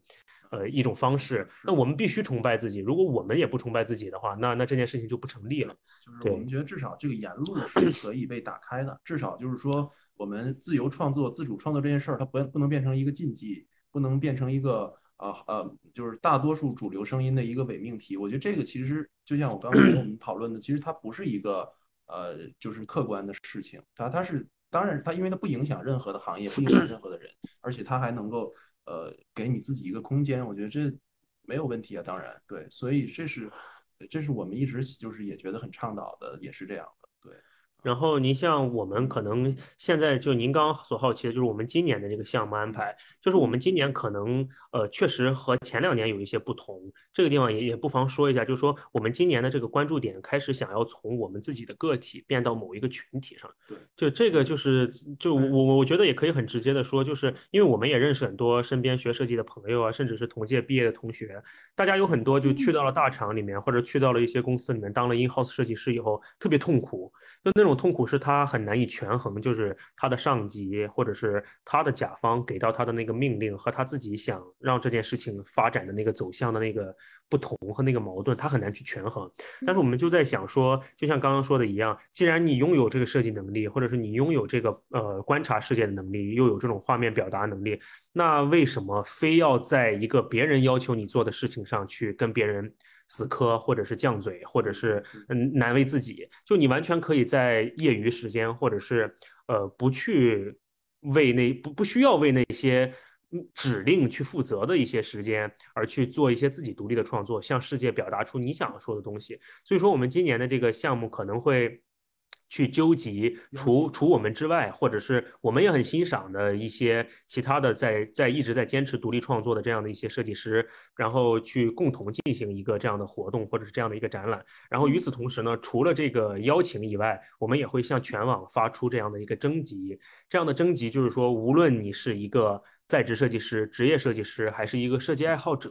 还是一个设计学院校的学生，还是一个你哪怕是一个就是在大厂里面天天去做那种大金字儿海报，就是那种什么开业大酬宾什么的，就不不论你的主业是什么，只要你在设计这个行业中有，就在设计这个门类中。学科里面有你想说的东西，然后你都可以来去创作一幅画面，或者是创作一些你想要说的东西来投稿给我们。然后我们呢也不去按照像什么现在的一些奖项或者是一些评选呀，我们不会有任何的评选，就是你的自发性和你对生活的观察，还有你自己的这个自洽，是可能是我们评判的唯一标准。然后纠集大家一起呢去做一个这种呃无委托的设计生产的这样的一个展览。对，这个是我们可能今年比较想做的一件事情。对，嗯嗯嗯，我觉得其实这个很有意义，因为刚刚说到就是，呃，可能这个项目它不设立奖项，不会像国内对对对的一些或者是国际的一些这种奖项一样来征集大家的作品，就是每个人会抱着一个目的，就是我我想要得这个奖，我把我的东西投进去。我觉得这个是一个非常好的一个鼓励方式，因为在我当学生的时候，你就会发现有些同学他是非常积极的，甚至想要投遍所是有奖。的是的那有有些同学就是一个奖都不投。然后当时我们也讨论过这个问题，就是说大家不投的原因，并嗯就是其实最大的原因就是我如果得不了奖，我要怎么面对这个这个结果，就会觉得很痛苦，就等于说我花钱。对交了这个这个费，然后收到了一份失望和甚至一一点点自我否定，就会觉得非常的难过。对我们就从来不投奖。对 我们工作室内部，它其实是个不也不算是不成文的规定吧，就算是我们有一个默契，就是我们从来不投奖，什么奖都不投。这个不投奖不是因为就可能说实话，我们也不骗人，就早期我们在当学生的时候不投，是因为确实是有害怕这个失就这个期望落空这么一个项。但后来我们不投是在于是干嘛呢？就是我们不想去被某些特定的人选出来的某些特定的组委会。所组成的某个嗯特定的活动，然后给你一个特定的答案，就没有必要。其实我们又不能否定这些奖项存在的价值和意义，嗯对吧？嗯只不过是呃，你可以不去面对这些奖项，你可以不去面对别人的评判，你可以就自己做东西拿出来，然后有人说好就好，有人骂就骂，然后就你可以不用去太评判，就太期待那个标准给你下一个定义。对，就其实总嗯有一些好像一些是一些设计师，然后做了半辈子的设计，然后可能他也默默无名，然后到最后可能四十岁拿一个加格达新人奖也有，对，但是。但是这证明，但是这个奖项证明了他以前的工作有意义吗？也不是，对，是，嗯，确实是这样的。就我们并不是在否认奖项和这些风潮流存在的意义，只不过我们确实很紧迫的意识到一个问题，就是说这个事情是我们一直就是少有的。我们三个，因为我们三个一直在工作中相对相对比较放松，但对这件事情还是比较紧张的。就是我们特别紧迫的意识到，就是说如果设计或者是艺术的这个标准变成了一个特别打引号科学的标准，变成了一个特别科学的标准，或者大家都在跟随的一个东西的话，我靠，那我觉得这事儿太可怕了。就是说，就这个这个事情可能是是一个真的很有毁灭性的一个东西。对嗯。对，嗯，其实我之前就在想说，奖项包括现在这么多人，包呃，从别说你你进入行业之后再投奖，现在不是就有什么毕业生作品奖吗？对就你恨不得还就是你都还没有进入这个行业呢，你就要开始投奖，所以它更多的来讲像是给你的简历镀金的一个过程，而不是真的就是你把你的作品，我觉得它甚至都已经不是一个你把你的作品拿去给别人评判，它最就是最后的目的，镀金，对，就是镀金本身就不对，对，镀金就是一说明它不是金的，对，对吧？嗯是你去参加一个奖项，你的你的名字后面写着什么的，入围个什么 TDC，入围个什么啊多少对对对这那的，就是他他是就你那件作品其实挺好的，被某些人所认可了，这个挺好的，很值得鼓励。但他并不能就因为一个当时的一个呃几个评委对你当时那件作品的一个肯定，就决定了说你这个人的设计能力的高低，或者是说你是否要继续做设计，或者是你在跟客户的沟通中是否是负责的，然后是否是一个嗯嗯具具有就能力比较完备的一个人，就别让这个东西变成了一个太大的引号。对别让他绑架。嗯嗯，那既然我们聊到了这个上一个说的就是独立策划，说就呃无委托的设计生产，那我比较好奇的是，就是你们有没有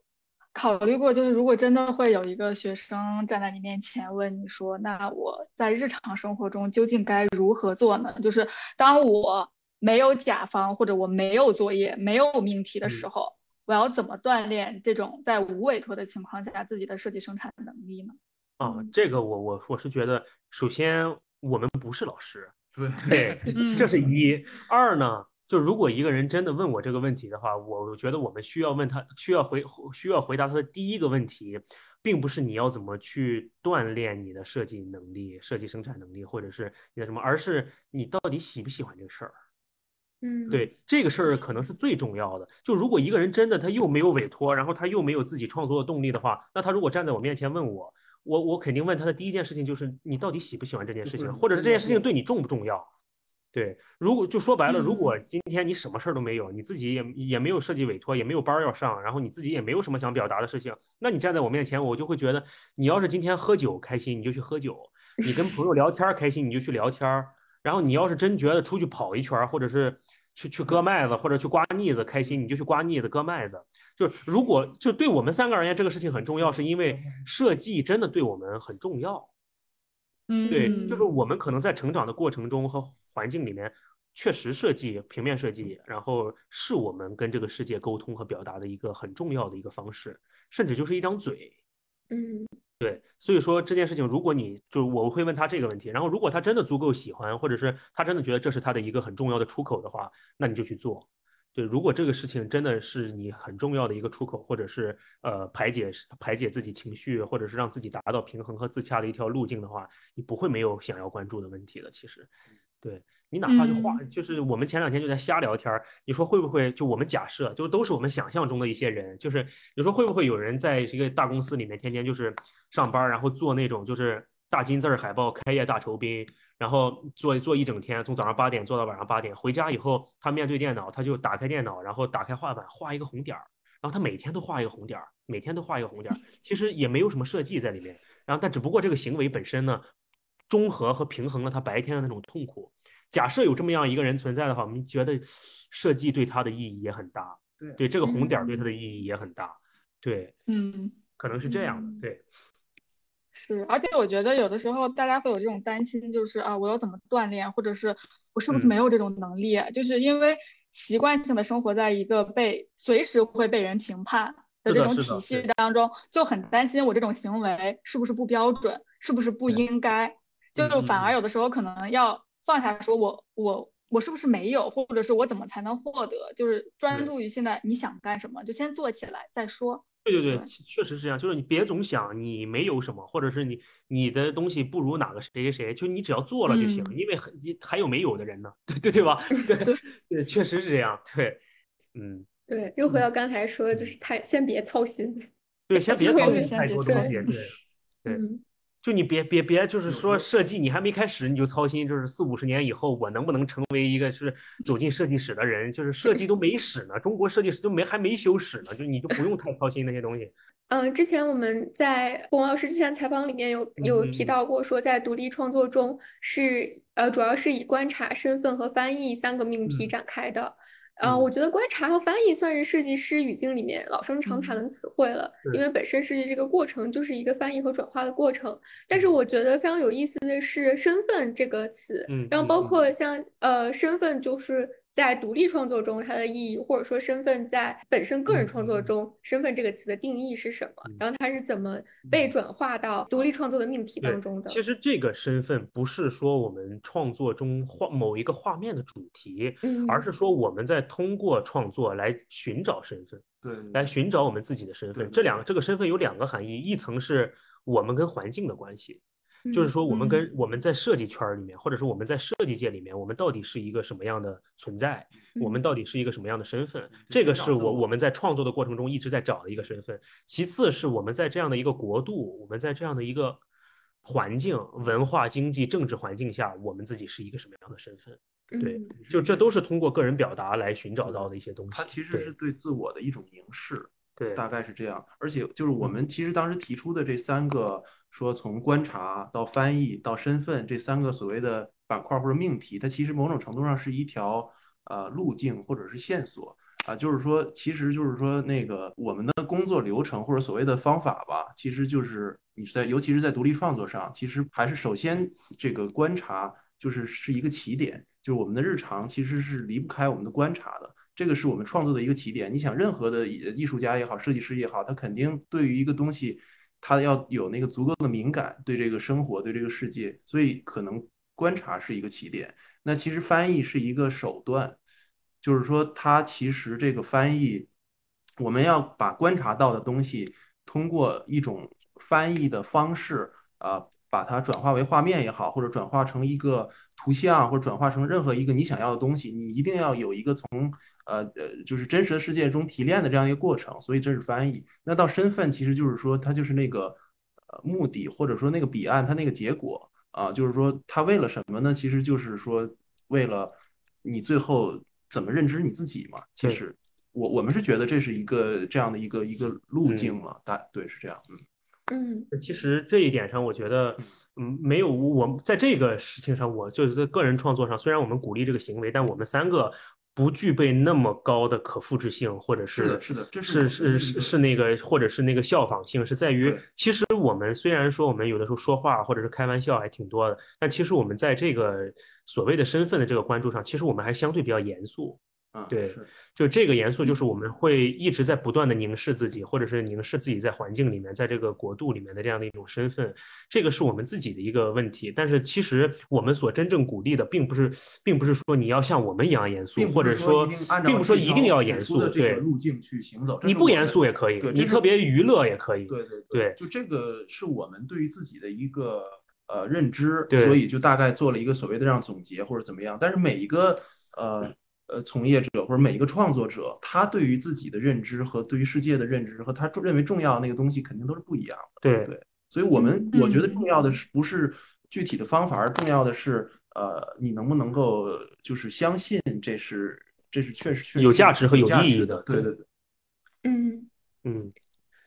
我想到我们昨天在沟通的时候，就是有提到说，呃，关于就是在身份这个方面有一些延伸，就是关于设计师的身份，嗯包括整个设计行业里面，就是你的身份，我就在想说，我们昨天我们有提到说，可能对于国内来讲，设计，包括我们都同意说，设计师和艺术家的界限会越来越模糊，然后那你设计师的身份在设计行业中可能就也会产生一些变化和模糊，然后包括我们对比，可能在我们的经历当中。呃，和就是包括呃，您的一些观察当中，可能会提到说，可能在在西方社会这样一个就是可能设计已经发展了很多很多年，它反倒这个身份会更加的僵化和固化。呃，嗯我我们想就是说，要不要在节目里面就是在呃展开讨论一下，延续就延嗯嗯就延续一下昨天的这个话题。嗯，就是还是借着昨天那个那那个比喻来说吧，就是说嗯可能现代就是现代设计的这个定义进入到中国，或者说在中国开始被定义，它的这个时间还相对较短，然后嗯，它更像是一个在成长期的一个一个一一一个小宝宝。这个小宝宝他骨质疏松，对吧？然后小孩子和老人都是骨质疏松的嘛，就是小孩子在在他成长的这个阶段，他更有可能被塑造成任何一种结局，对吧？就是嗯可能对对于一个青壮年而言，已经发展了很多年，然后细门类细分特别详细、特别固化的一个环境中去的话，大家就各自安好就行了。其实没没有什么对与不对，就是说你在西方社会，或者是你在西方的一些大的设计公司中，你甚至这个每一个岗位都已经细分到你动态设计师，然后平面设计师，然后甚至是后期后期特效设计师等等的，嗯就已经细分到一些特别固定的一些职职位了。以后，其实大家就变成一个某一个社会阶层了，就是变成一个很固化的一个社会阶层了。对，但是我觉得对于中国现在这样的一个设计环境而言的话，还是很很开放的，然后也也也还有很多的未来可走。就是我觉得可能大家一起努力，就我们现在想做的这件事情，包括我们想做的这些展览啊，想呼吁大家一起做事情，其实并不是想要看到说，呃。就从此岸到彼岸，一艘船一艘船一艘船这样紧接着就是说非常顺畅的这样去发去去出发，而是我们希望看到，就大家可能看不到彼岸在哪儿，或者是说不光是我们提供出来的这样另外一个答案，有可能就是从这个码头大家开出去，你往哪个方向开都可以。就是，然后你这个正在成长期的这个这个 baby，就是他长成什么样子都可以，他可以是个小混混，对吧？那也挺酷的。就如果说你真的把中国设计比作一个小孩子的话，比作一个幼儿的话，那他如果在十年、二十年以后长成一个小混混，就是全全世界范围内就独一号，就是那种特别混不吝，就是巨巨巨奇怪，每一个东西都长得 巨奇怪的那样的一个环境，我觉得也特别酷。然后你说真的就是，如果要顺沿着西方。传过来的这套体系越这个体系越来越完善，越来越完备，变成一个商业设计特别完完善或者是特别好的一个一个国度的话，也可以，也也没什么问题。然后你说真的变成一个就是对于个人创作或者是尊特别尊重个人表达的一个设计环境，也挺好的。然后那当然最好的其实就是这些都被允许存在。它是一个多样的，对嗯对，这些都被允许存在。就是你，你是一个设计师，但你是个混混设计师，你就是不不干什么正儿八经的事儿，也挺帅的。然后你，然后你是一个商业设计师，然后你是一个独立创作设计师，你是一个像艺术家的一个设计师，然后你是一个没有身具体身份定义的设计师。我觉得这样的一个环境或者是一个国度，就是任何行为都被鼓励的这样的一个意，才才才是它这个意义本身吧。对还是不是设计师也不是也都不一不那么重要了对对。对，对，嗯，对，可能有的时候我们太在意某一个职业的 title 或者某一个专业领域的定义，所以有的时候也变成了一种就是日常自我探索的一种脚镣吧。就是或许有的地方我我不想尝试，会觉得哦，那我不是做这个的，那我对对对我可能不具备这些知识和能力。对，对就是还是是回到您刚刚就是上一个问题说的，就是说现在很多年轻的设计师也好，然后年轻人也好，会觉得说我会不会不具备某种能力，或者是我在被评判的时候会不会被拿来跟某种标准做对比？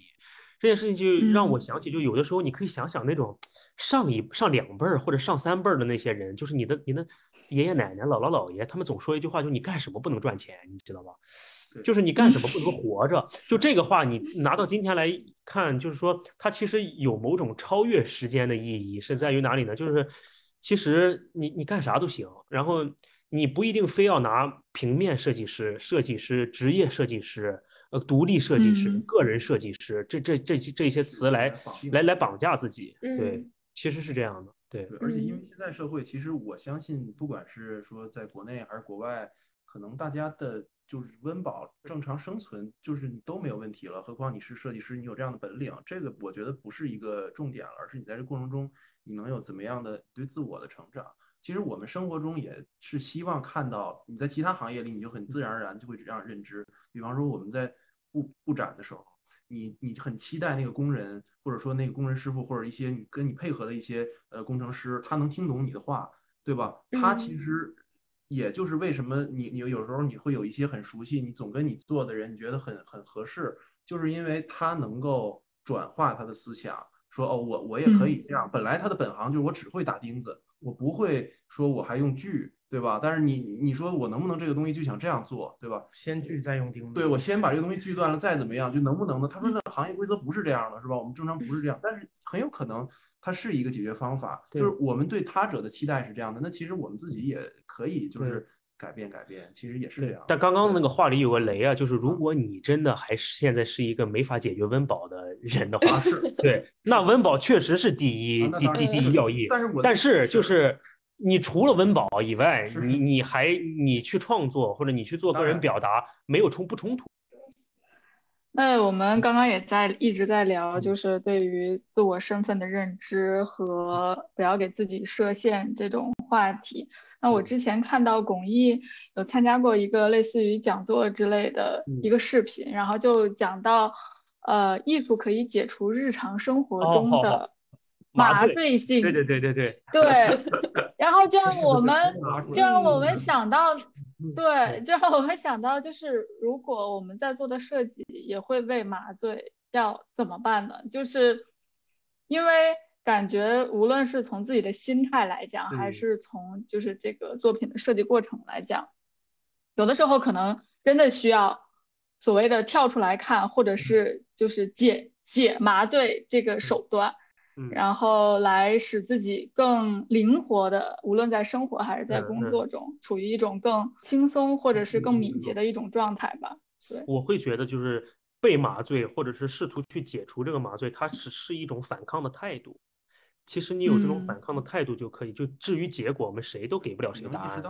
对你是不是在麻处于麻醉的状态，或者是处于麻醉状态以后，你是否能通过自己的方式解把这个麻醉真的解除掉？你你自己判断不了，然后身边的人可能也没法给你判断，但是你能够意识到你有可能被麻醉，或者是你有可能存在在被麻醉的这个状态中，你试图去解除或者试图去反抗，你能有这个意识本身就已经足够清醒了。其实，或者就对是说嗯怎么解除麻醉，其实就是你知道你你在被麻醉，就解除麻醉了。对，就就这个问题，嗯。其实它的来源是我我记得很早，就大概两三年前，有一天就是那会儿也是快毕业那会儿，对，就是快毕业。那会儿，就是从从租的房子出来以后，早上很早要去学校，然后一出来以后，就那个小马路上，我靠，就是就感觉三四千、四五千个人，就是骑着摩托车去上班然后骑着电动车去上班，都裹着那种巨厚的羽绒服，然后你去上班的时候，你看看发现面无表情。然后有的人呢，他是骑着摩骑着电动车，可能就去到了上班的地方；有的人可能是停在了公交站旁，然后再去挤公交；然后有的人可能是去到了那个地铁站。然后那个时候第一次冲击就是，我觉得大家为什么都这么麻木？然后第二第二层冲击就是，我发现我也早起了，然后我也在里面。跟着走，就我也在跟着走，然后你你就会 突然然发现，我靠，就是就是日常生活它有太强的麻醉性了。就这个事儿引申到工作里面去也是一样。那你说我今天我作为一个在大厂或者是在在公司上班的设计师，那我去到公司几点，然后我我坐下就开始干一个活儿，然后做做 logo，配配字体，然后就是调整调整，然后中午吃饭，下午再那 PP 样机什么连这带那，然后晚上吃个饭下班了。就这种麻醉，就是一定要，就是我我是觉得。是不是这样生活不重要，但是你即使沉浸在这样的生活里，你也要意识到你在这样的生活里。对，其实解除麻醉嗯就是可能生活的场景没变，对我还是披一个军大衣出去骑着车就走了，但是我你意识到了之后，你可能就是解除麻醉的困住我们的是日常的生活，但解除它的可能还是日常的生活。对，其实我哦，们刚才问题里面有提到，就是说是设计被麻醉，就是除了生活以外，嗯我就是在看完那个视频之后，就在想说，哎，我是不是生活在一个非常被麻醉的设计啊，不是，行当里面？你要想，你你要知道一件事情，就是那是一个采访，我也在给别人洗脑，你能明白吧？有道就是理，就是他他一定一定是这样打麻药吗？就是说他对，我也在给别人打麻药，他他对。在做他身份当时的身份，就是我在做我当时的身份，我认为那个场景说出来的话最能给大家触动的一说出来的一段话。但是你说那那就是人人人可以思辨，但最怕无限思辨，你知道吧？对，就是就是嗯。这是两个问题。第一个问题就是所谓的那个麻醉，我觉得如果聊浅一点的话，这个麻醉还挺明显的，就是设计和艺术的这个行业的麻醉，因为在中国现在这样的一个环境里面去，就是大家太容易跟着趋势和潮流走了。是的，对对，嗯。这这个事情确实是因为我会觉得，它不管是教育环境，还是我们中国人本身骨子里的一些思考模式和特性，他就会想要去跟着某种，就是不自觉的会去跟着某种就是被肯定的标准去走。对，这个事情嗯本身没错，对，但是我我们只是呼吁另外一种可能性的存在而已。就是我们只是有的时候觉得很可惜，是在于其实我们能够看到国内现在设计环境的这种开放，或者是某种程度上，或者或许是因为我们一直在这条赛道上就是自己跑，或者是跑，但是嗯我们反而是觉得我们可以看到很自由的一种环境，但是我们发现，呃，就有人在做，确实有很多人在做，但是大家好像很很很少勇于把这件事情拿出来说，对。就可能是还是设计嗯师这个身份带来的挺大的那个，呃，就是压力，就必须得怎么样，就不不好意思要。就太多前辈设计师总总在你这个上班啊，或者是你的这办公桌旁总说说这不是你自己的是是作品，这不是你自己的作品，你得你得为客户负责，你得你得为这个要求负责。就这种话，它在商业设计里面完全合理，但是它对于你一个设计师而言，它是一个很大的伤害和绑架。就别让这种话变成生活的全部。我们的意思就是，就是总像嗯，就现在它的整个制度和逻辑有点像，呃，米其林来评价世界上最好吃的餐厅嗯嗯，对对对，Noma 的主厨说你做的饭好吃，你的饭就好吃。是，但是对。凭什么呢？我可能觉得街边五块钱一炒面好吃对，呢。我们就爱吃烤冷面，但这个东西它就是进不了对米其林的评选，对吧？或者是说米其林的主厨就是能至少，我觉得底线就是你得能不能允许我除了当一个厨师以外，我还能在自己家里做饭，就我还能做我自己的，我不做米其林那个菜。对，然后我们最啊愿意看到的，可能所谓具有标杆性的那种人物，或者是说实话，就是我们可能梦想中最愿意做到那样东西是怎么？就是，那你开你你你就是你说实话，你是退而求其次，你开就专开一个专门卖烤冷面的店，拿米其林三星行不行？对吧？那也挺帅的，行啊，对吧？就是这么我个道理嘛觉得，对吧？对，就是这个道理。包包括当时之前的泰国也有那种街边店，然后它就是米其林推荐，其实它也没有多 fancy，或者是多么高超，多么就是比较罕见的烹饪技巧，但是它就是可以。是的。嗯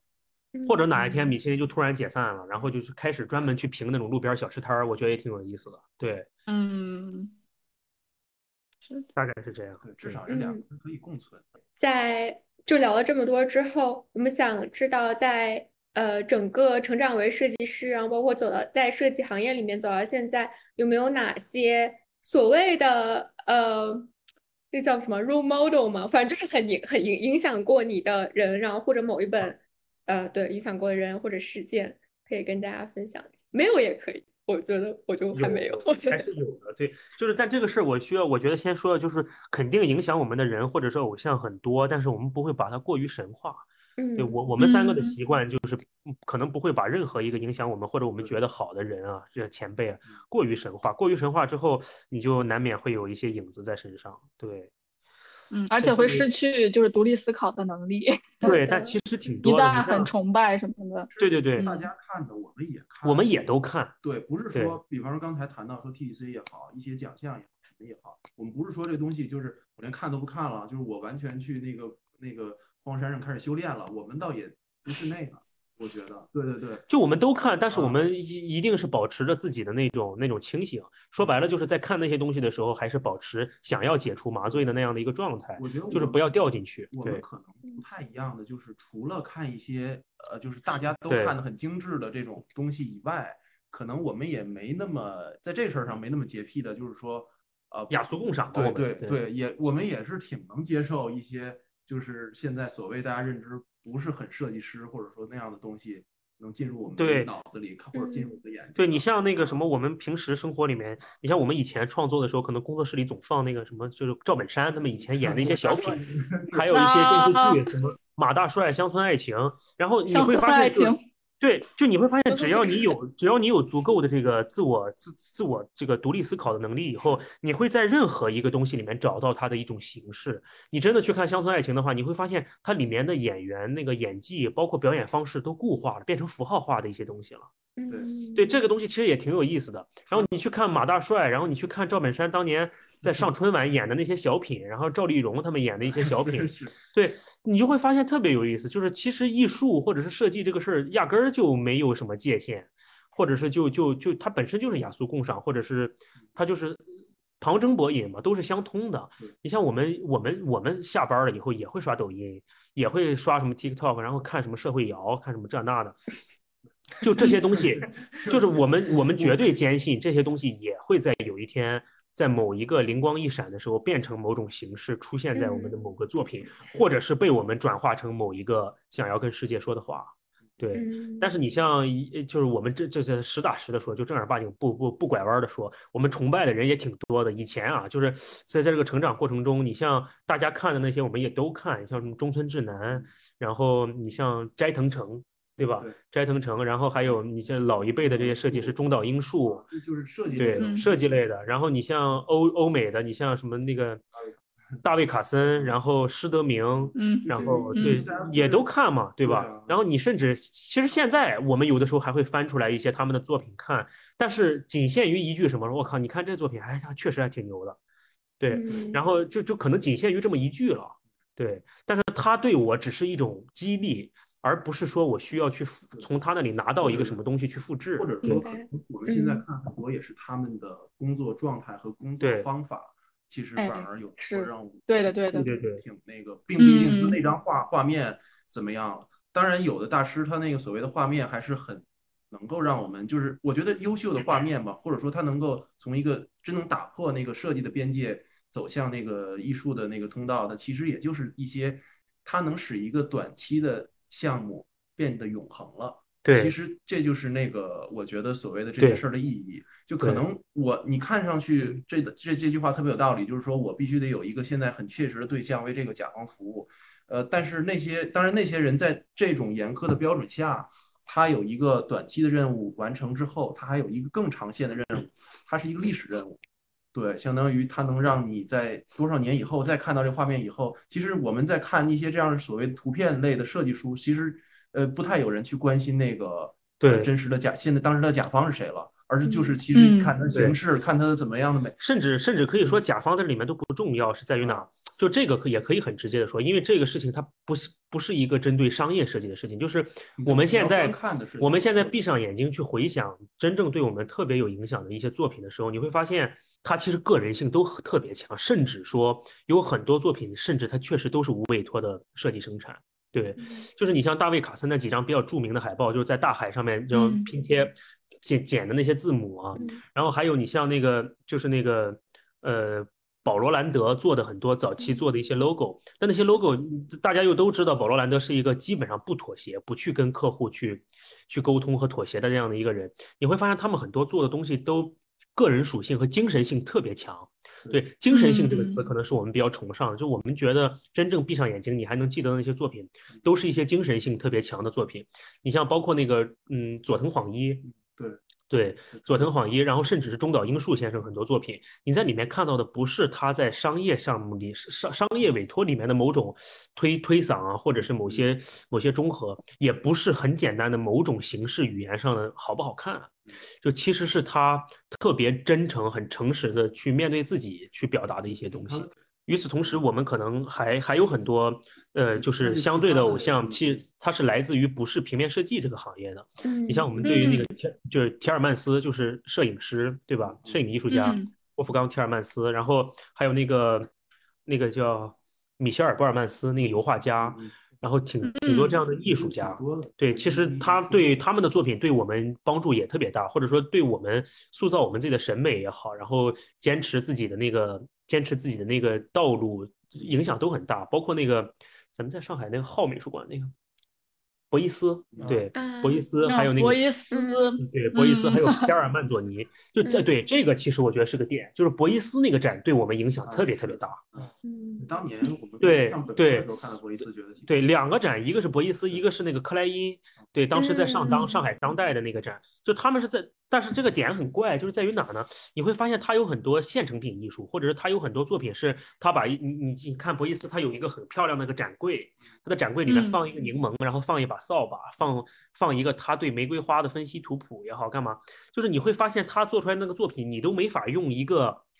词语去定义它，它是装置啊，还是雕塑啊，还是行为啊，还是什么？但是那个东西在我们看到它的第一瞬间，我靠，就在从平面的角度上来讲就够美，就它已经足够美了。嗯，对，就是这些东西，你就会发现他们给到你的那个冲击，绝对不是说哪一个学科或者是哪一个词汇能够定义的。包括你像那个提尔曼斯在在在 MoMA 纽约 MoMA 做那个摄影展，他的那种就把他生生平很多照片按照那种大大小小，然后参差不齐错落的那样的一种展的方式贴粘在那个橡木板上，你就会发现，你说现在哪个设计展不那么展，对吧？嗯对吧？你说哪个设计展都是原木色，然后弄点儿弄弄点儿那种大大小小的海报到处贴，然后中间放上几个那种木板的那种三脚架桌子，贴几张海报，地上再撒点东西，就就就就都这样。对，它是一种精致的典范。对，你就会发现，真的足够有精神性、足够个人化、足够强的时候，这个东西才有可能真的经得起时间验证，变成一个可被复制的一个一个一个浪潮的起点。对，嗯。好啊，我们聊了这么多，我之前看你们的其他一些访问的时候，对有一句话印象深刻，就是至少没有规则可以不要风格，暂时不计后果。我非常喜欢最后一句话，因为我觉得充满了勇敢。对，就这这句话是怎么说呢？就是其实就是暂时不计后果，它还是。它还是比较保守的，你能明白吗？它里面夹杂，我能明白，它里面 夹夹杂着一层保守，就是暂时而已。对，我们还是希望到最后，我们也好，然后在我们的呼吁下，是否可能有一些、有一些、有一些朋友，有一些同道，然后大家也好，然后整个设设计的所有的设计从业者也好，我们都希望就是最后是一个呃能够呃自洽，然后能够。能够自给自足，然后还能够跟这个世界交流表达，然后也被尊重，然后我们当然是希望这样一个很好的一个结果。但其实说实话，我们也很清楚，在我们这样去实验或者是前进的过程中，嗯，确实有有很多时候需要我们不计后果的去说一些话，或者是需要我们不计后果去做一些事情。但这个不计后果，这也可能只是暂时的。对我们也有害怕的事情。嗯，就你说今天我我们我们三个坐这再大度说我们已经不在意网上怎么骂我们了。你说突然明天明天要真是爆发一个就类似于那种那种巨巨多人像浪潮一般涌过来骂声的时候，我们可能也承受不住。是，对，这是实话。对，但就是我觉得但就是尽可能诚实吧。对，嗯。我觉得风格也是一个，就是我们之前在访问中有经常问到嘉宾的问题，就是包括像我们现在说，因为大家都非常喜欢追随某一种风格，并且因为现在呃露出这么简单，就是很很很容易某一种风格就突然间起来了，然后大家就突然间开始嗯追随，呃，所以我就觉得，嗯，就是规则和风格也是还蛮有意思的两个点。当然，我们刚才就其实也有非常比较就较为全面的聊到了。就是关于可能性的，就是不同可能性的存在。哦，我觉得这个也解释了，就是你们对于可以不要风格和就是甚至不希望要一个固定的风格这样一个呃一个态度。但是你刚刚说的这个规则这个问题也可以值得聊，就是但是我们就乱聊了，就是嗯，他刚刚说的规则，我突然想到那个和珅往粥里掺沙子的事儿，你知道吧？是，就是 规则这件事情，规则和规则存在的意义其实还是很大的。我们我们的声音再强烈，然后我们去，即使哪一天变得再怎么样，也不可能去动摇这个规则。我们也不试图，甚至是我们根本不想去动摇这个规则，是因为什么呢？就是规则它是尽可能多的去保障大多数人，嗯，能够去按照某条道路得到就是得以存活，然后那个能够维生，然后他有个工作，然后他有他有可以依靠的那个底线。我们嗯就是在这咋咋呼呼的搞再多事儿，其实我们都不想动摇那个规则。对嗯甚至说我们现代社会的每一个人可能都是基于这个规则生长起来的。嗯它的支线一些规则和一些标准可以被动摇，但是最底线的那个规则还是开发。我们其实也对没有说，我们可以开发新的规则，但是最底线的那个规则，说白了就是一个设计师，你要你要为美服务，就是审美嗯或者是美是你的底线。嗯就即使你做一个嗯丑的东西，它也是在讨论与美的关系，对吧？嗯嗯，就是你作为一个艺术从业者，或者说你作为一个你从事这样的一个行业的人，我们会觉得美，或者是你去讨论美是你的是是你的本职工作，或者是你的底线。对，这个这个规则是动摇不了的，并你像就是前段时间那个 New Ugly，就是就是高天维他们做的很多东西，嗯嗯我们也觉得很有价值和意义，就是在于哪呢？他其实并不是在动摇那个规则，他是在讨论跟就是美跟丑的关系。嗯，它是它它嗯动摇了那个东西以后，这个事情还是他在讨论美。就我不能哪一天就真的说我们就直接就疯狂就疯狂了，就发疯的，就是就是美丑都无所谓了。对不是这样。对，你当然是是要要对，你说你你不能哪天就是真是发疯了，你说太古地产，你就那么好的一个那种就是标志或者那么一个 logo，突然就变成了一个什么？就是国内那种前两天看的那个书法体，一个大钉子那个 一个一个董事长大钉子那么一个东西，就没必要。然后就就像那个和珅，就我们刚刚讲那个和珅在往那个粥里面掺沙子那个事儿，就是在康熙还是乾隆？乾隆对，乾隆年间的时候 就是发就是赈灾嘛就是就是有自然灾害，赈灾了以后呢，就是这个叫官员们呢就开仓济民，就是济济就是就相当于说是给大家发这个叫赈灾粥，就发这个粥，嗯然后呢就是本来就不够喝，然后和珅就走到了这个赈灾的这个粥铺粥铺这个粥棚里面，他去往这个粥里面撒了一把沙子。嗯然后呢，就是那个官员就觉得我靠，你太坏了，就是这是这是给 灾民们喝的粥，为什么你还要往里撒沙子？他就说，如果这个粥不往里撒沙子，灾民们根本喝不到。对对，那就可能可能后面就如果它是好的粥的话，有钱人和富人就想方设法就会把这些赈灾的粥拿去喝掉了。就只有这里面掺了沙子，它不那么好喝，或者是它被富人嫌弃了，真正的穷人和真正的灾民才能够喝到这个东西。其实他撒的这把沙子，在我们看来就是规则。他是为了保障大多数人最最绝大多数人的那个利益得到得以保证。对，所以说规则还是很重要的。对，嗯是的，但是其实说实话，这三个 词儿里，这三个词儿里，风格是最不重要的一个词儿。对，是的，哎，可能真的是，同意。嗯并且有时候吧，风格这个事儿是别人说的，你自己说就特别特别恶心，你知道吧？就是 我我是什么什么什么风格的，我有什么什么风格，这事儿就特别恶心。现在确实感觉大家就非常，就联系到之前讲的，就非常爱往自己身上贴标签。因为现在就是一个打 tag 的社会嘛，对对，就是你就是需要这些标签来包装你自己，然后让大家以最快的速度认识你，然后反倒就是很少有人会去插塌下心来去了解一个事情，然后去探索，就去真的深入的探索一个事情它存在的意义和可能性了。对但真的静下心来，我我们三个之前很深入的讨论着过这个问题，就是你真的静下心来想，你到底是应该为一个短暂的火而负责，为自己负责，还是说应该为自己长久而言的自洽和真的有可能被别人记住而负责，嗯对吧？就这件事情，呃，个人选择不同，那我们也不做什么评判，就都可以嘛，对吧？嗯嗯嗯，我觉得这就是你们的嗯暂时不计后果就是这个讨论，对，对 对，你记后果，你也记不到，很多时候。你是的想这个算不出来的都是，你你只能记记现在。对，嗯。是的，是的，就是我之前就有在想一个问题，就是我感觉就是西方的不管是教育系统也好，还是整个设计设计史的发展系统也好，它基本上就是一环套一环的，你是完嗯全可以往前追溯一点点，知道是嗯什么东西引导出了什么东西，它是嗯在怎么发展的。但是因为就是我觉得国内就是就像你刚才说的，国内的设计它还都没有开始编史呢。然后它，然后又同时，它又出现了一个这个网络信息大爆炸的这样一个环境，让所有的信息一下子全部都进来了，所以中间就会出现一个，就让我感觉有点断层，就是我我找不回之前，我也我也进不了，就是未来未来，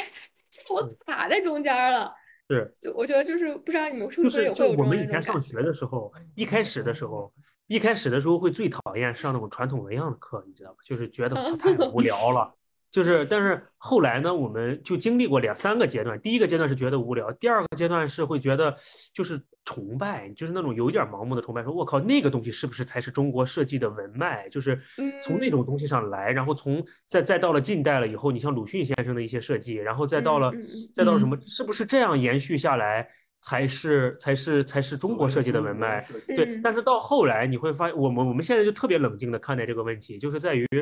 呃，都不应该这样的去思考，是因为不管是哪种形式的延续，还是哪种哪种纹样的延续，其实我觉得就是一个社会。任何一个学科，它能有良良好的这个发展体系，都是在于它能够向上追溯到自我觉醒。嗯嗯对，你看西方，不管是咱们不是在这里瞎吹啊，就是不管是平面设计，它往上追溯，追溯到这个叫这个叫字体排印学，然后再追溯到古腾堡圣经，然后你再追溯到这个这这等等等等，然后你像文学，你往上倒什么，呃往上倒倒到古希腊，倒到古罗马，你都会发现他们的源头是源自于自我觉醒，嗯是源自于这个人他就愿意干这个事儿，嗯而不是某嗯。种社会分工。嗯。对，但是你像，我真的觉得，就现在我们，你像我们讨论设计，包括艺术，在中国的这种特别大的割裂感，还有这种断层感，就是你往上倒，根本倒不到自我觉醒的那一个起点。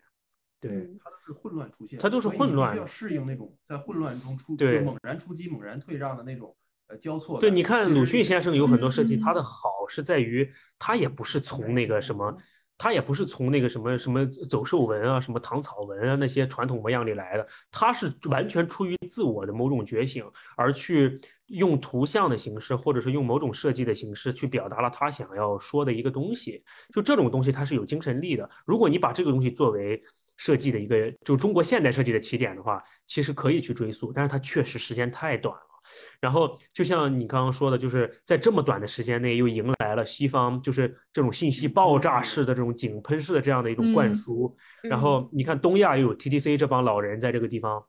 这这在这个地方打着旗号，然后你你这么这么年轻人一帮，就现在以前还好，以前就是你往倒往前倒二十年十年，就是智智老师他们。上学的时候，那个时候你除了日本设计师，你还可以学学欧洲设计师，还还有人去看看大卫卡森，呃，去看看什么保罗兰德，去是去看看这些人。现在我说实话，我觉得年轻设计师们，即使他有一些对于设计的关注，中国的大部分都会在往这个东亚、往日本这边在关注，嗯，对的，都很少对，很少有中国大陆、中国台湾、香港是的，对对对，嗯，因为我们上学那会儿的启蒙都风潮就是。是学聂永贞，学学学聂永贞，学王志宏，对，学 学学什么？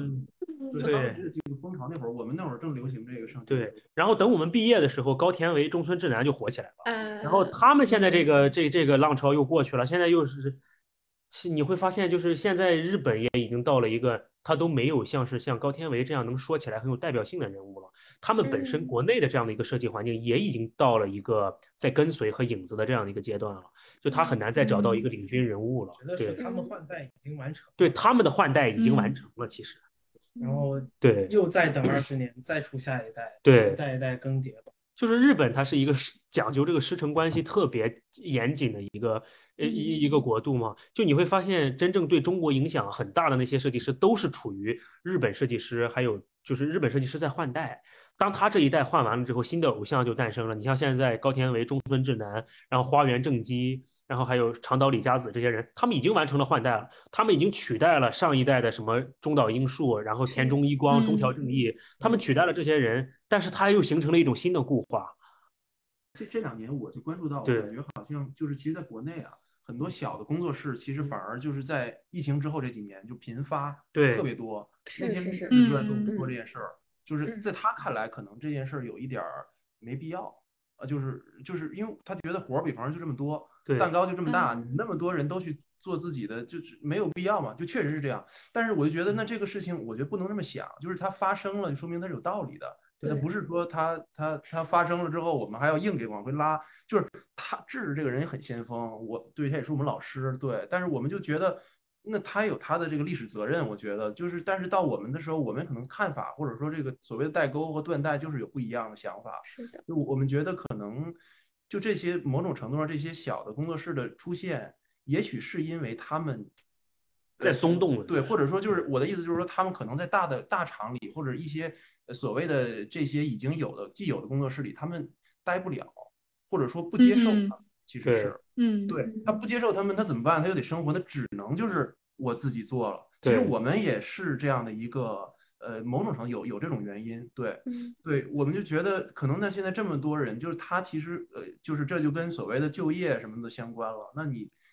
你你你你你的就业是这样的，所以我更觉得好像在这种时候，其实这些有工作室的人，小工作室自己可能虽然很小、很松散、很弱小，但它其实是呃，反而变得我觉得是有一些自主性和时间了。对，嗯那在这种时候，其实是它是可以像我觉得我们现在所倡导的或者所希望的，它也许可以把这个设计的呃那种那种方式，从一个几几家变成一个一盘一盘散沙的状态，也许反而是好的。对嗯宽走宽一点。对对，也许这些松散的人，虽然说他们可能，比方说他挣的钱可能都五家能凑齐一家公司的挣的这个总的营业额，但是他们可能时间上也比那些人的公司里要要多，就因为他没活儿啊，对吧？嗯或者说他他嗯本来也没那么多的，就是他可能就在在现在的年轻人想法里，我觉得至少比方我过得开心是吧？然后我我的工作我喜欢，可能也很重要了，也他可能也没想着说我一定得一夜暴富或者怎么样，他觉得那个已经很能 满足他了。那我觉得这个阶段下，那呃也许是一个可以就是不知道，就我们现在也不知道，就是是否这些雨后春笋的这些小的力量抱团儿能够产生好的价值。嗯但是我们为就是说实话，我们也会有很慌张的时候，就是我们要做接下来这场活动，或者说在坚持这三年我们自己创作的过程中，也很慌张，是在于我们确实呃没有太多前辈为我们站台，因为我们没有太怎么在别的工作室里面实习过，嗯就是我们没有这样的一个很明确的师承关系，所以说我们在做这件事情的时候，我们唯一能够找到的一些给自己的支持或者是支撑，就是你看，我们如果往上倒，就中国虽然设计没有修史，但如果说中国当代艺术的话，它还是有会修史的。嗯那我们往上倒二十年，然后倒到零几年，或者是倒到九几年、九八年的时候，我们可以看到那个时候的星星画会，或者是或就是那个星星画派达达主义，嗯那个时候雨后春笋冒出来的一帮团队，其实对后面就是。对 N 十二什么的对于后面的那个那影响还是特别大的。所以说，我们就在想说，现在是不是也在面临着那样的一个雨后春笋的那样的一个时那个那样一个时间段？所以说，我们希望说，可以在这个过程中，并不是我们要做一件没别人没有做过的事情，而是这个趋势已经有了。已经出现了，我们只是顺应它，然后把这件事情提出来放在桌面上，告诉大家，这几讨论设讨设计讨论商业价值之外的价值，不是一件羞耻的事情。嗯。对，嗯而且我嗯想到我们之前采访的时候，也有过很，就现在也有很多，就是呃有留学背景，不管是在日本也嗯好，然后欧西方国家也好，包括我们之前采访的 Polka 的主理人，他是就是澳洲留学回来嘛，嗯我们当时就有采访说啊，那你为什么选择？因为他在澳洲也工作过一段时间，就说你为什么选择会回来开工作室？就除了生活以外的呃，就是方面。然后他就说，他觉得国内现在这样一个较为混乱的环境，其实就是一个你就是有有更多可能性的事情，就包括像我们讨论的西方，它其实是一个更加固化的环境嘛。然后，所以你如果在国内的话，你其实有更多的，相对而言，其实你有更多的自由度做你想做的事情。所以我觉得这个就确实还是挺重挺重要的。嗯，是的，大家反正就是在这尝试着继续努力吧，试一试嘛，总是 有有有可能浑水摸鱼吧，也就嗯，你说我们还，剩最后一个问题，嗯还有问题。就是会问每一个嘉宾，就是一些呃除了设计之外的一些爱好，就比如说有没有最近有没有看过什么电影啊，或者推荐的展览啊，或者喜欢的音乐啊等等之类的，就可以简单的聊一两个。对嗯，这应该不算爱好吧？这就是看过的。看过的就喜欢的东西嘛，然嗯后因为我们嗯三个有一个很很很很很很很变态的一个特点，就是我们其实除了做设计，然后我们在一起想事情以外，没有特别特别明显的爱好。你说我们打游戏啊，然后出去去玩儿啊，或者喝酒，喝酒可能算一个吧，对对，喝酒可能算一个爱好，对。然后但是其实没有特别明显的其他的爱好，对。嗯，但是你说近期看的电影或者是展览或者音乐的喜话，欢的，嗯呃，我其实最近特别想去上海看那个那个爱因霍夫的展览，在在浩美术馆，爱因霍夫，对，啊那个画家，在哦，对在我不后面，我都不太知道。哦，对，然后可以去看一下，那个应该应该是会比较好的，对。嗯哦，还有就是之前已经展完了那个在上当，然后又来了那个 UCCA 那个呃耿建立的那个展，耿建立那个什么建立那个展览，啊，他那个挺好，对这两个展展完了，对，耿建立但是那个也结束了。嗯，安因霍夫那个还刚开展，那个应该可以看。我我我我个人就嗯是，你像我特别丧的时候，我会看那个奎迪那个电影，就是讲讲那个就是拳击的电影，嗯对，就讲讲拳击的啊电影，就奎迪，然后还有壮志凌云，对对对对，这是不是这是这是心情低落的时候会看，嗯然后心情特别烦躁的时候会看那个乌迪艾伦那个纽约的一个雨天，啊，对对对然后然后还有什么？然后就我我我我这个人是属于那种一样的东西我会一直看，然后喜欢吃的菜也一直吃的那样，嗯所以说我不会可能看嗯可能不会看很多新的东西，就这些东西来来回回反反复复的看，对嗯，大概这样吧，嗯。那剩剩下两位了，剩下两位呢？我感觉我最近也没，就是我好像比之前我们仨都差不多，也都没什么那种所谓的特别的爱好。啊、就我最近好像可以开始接受，就是稍微呃那个有点儿所谓的个人生活，比如我可以养养花，或者说可那个去去去运动运动，游个泳之类的，就稍微能够呃就是稍能够体会一点儿呃怎么说呢那种就能够慢下来在二十岁体会到一点儿五十岁、六十岁的对对对生活，感感受了一点儿那种好像所谓的快乐，对，就是感受一下老头乐。对对，老头乐，我对我现在挺喜欢逛公园的，好像有时候 啊，我觉得那个哦就去去公园里走走，我挺挺喜欢的。嗯。就是没事儿去哪个城市旅游，我也就是我就就爱爱爱去哪个城市的公园看看，就是没有什么别的。嗯。嗯。我可能就是我稍有一点不一样，就是我这两年，呃，包括一直，我可能从毕业开始吧，就一直在做在朋友圈做一个事情，就是，呃，闲着没事干发歌，对他喜欢就是，就我最开始初衷就是说我听到什么觉得好听的，我就往朋友圈里发一首，然后可能每每个月不断下的，或者隔一段时间就发一遍，就是把这个东西不断下来。但我后来觉得说，这个东西又变成了一种，比如说有时候我想要表达一些观点的时候，我也会发一首歌作为我表达观点。嗯比如说在疫情的时候，可能稍微有压抑的时候，就放一首，呃，那首歌叫名歌名叫什么？我的一张大字报，嗯，就是诸如此类的，以另外一个方式来作为自己的声音去去说话，去去去表达观点也好，嗯，我觉得这个是我现在比较喜欢的一件事情。好，那今天就谢谢大家。好，